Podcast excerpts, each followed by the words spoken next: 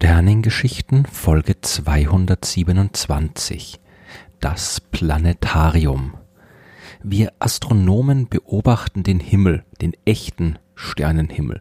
Wir wollen ja verstehen, wie das Universum funktioniert und dazu müssen wir nachsehen, was dort los ist. Mit einem künstlichen Himmel können wir nichts anfangen.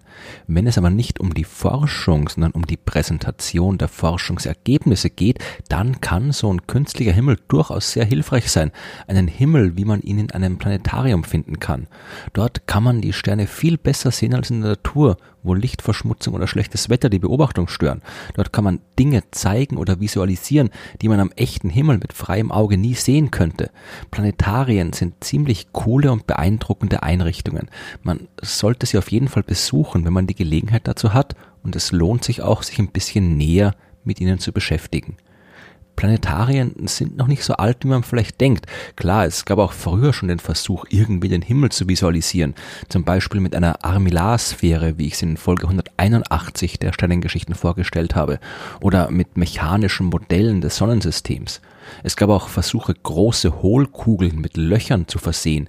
Wenn man dann das Innere der Kugel betreten hat und das Licht von außen durch die Löcher gefallen ist, hat das ein bisschen so ausgeschaut wie ein Sternenhimmel aber die Geschichte der modernen Planetarien, die beginnt erst im Jahr 1913.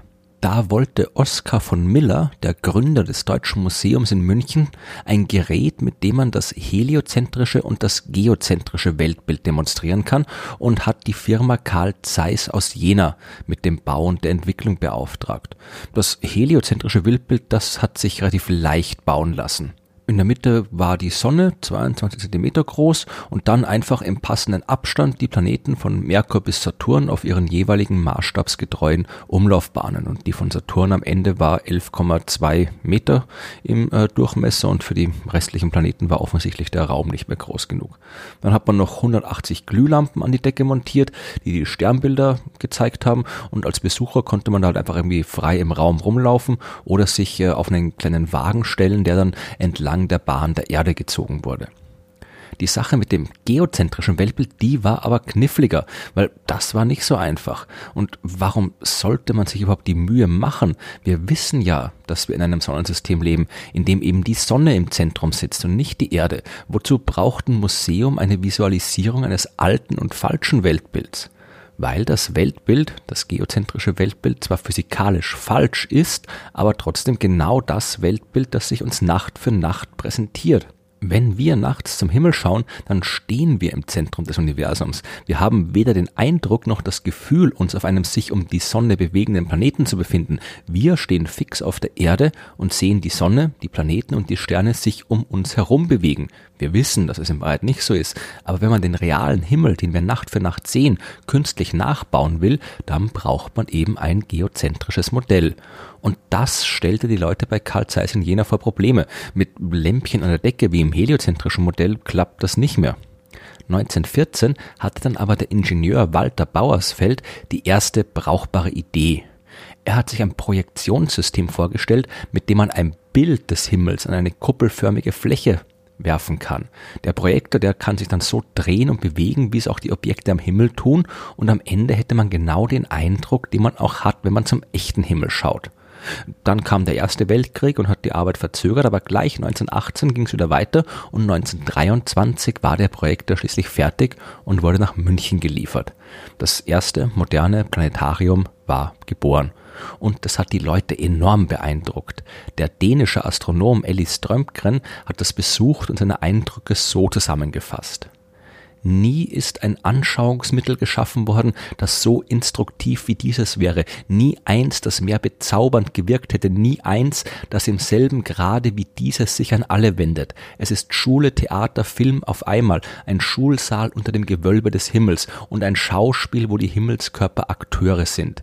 In dem modernen Jenaer Wunder liegt so viel Fantasie und so viel Poesie, dass es von diesem Gesichtspunkt aus gern im selben Atemzug mit den großen Namen der deutschen Dichtkunst genannt werden kann. Viel Lob also und wenige Jahre nach diesem ersten Modell hat Zeiss auch schon die nächste Generation der Projektoren gebaut. Nicht nur in München, auch in Barmen, Leipzig und Düsseldorf wurden Planetarien eröffnet und am 18. Juli 1926 dann auch das erste Planetarium in Jena selbst. Und dieses Planetarium ist heute immer noch aktiv und damit das älteste im Betrieb befindliche Planetarium der Welt. Planetarien wurden überall auf der Welt gebaut und die Projektoren wurden immer besser. Die Technik im Detail zu erklären ist ziemlich knifflig, aber es handelt sich ja auch um ein ziemlich kniffliges Projekt. Man hat da Sterne, die sich am Himmel bewegen, Planeten, die Sonne und den Mond, die sich ebenfalls und alle mit unterschiedlichen Geschwindigkeiten bewegen. Und dann muss das Ganze auch noch so konstruiert sein, dass man damit den Himmel im Prinzip zu jeder beliebigen Zeit und für jeden beliebigen Ort auf der Erde darstellen kann. Um die Sterne darzustellen, hat man sogenannte Sternfeldprojektoren verwendet. Früher waren das im Prinzip einfache Lochblenden, in die natürlich an den richtigen Positionen anhand von Sternkarten kleine Löcher gestochen worden sind. Man hat auch geschaut, dass da irgendwie die Größe noch halbwegs passt, damit die Sterne dann unterschiedlich hell sind, so wie in der Realität. Später hat man dann Glasfasertechnik verwendet. Da war hinter jedem Loch ein kleines Glasfaserkabel, das dann das Sternenlicht produziert hat.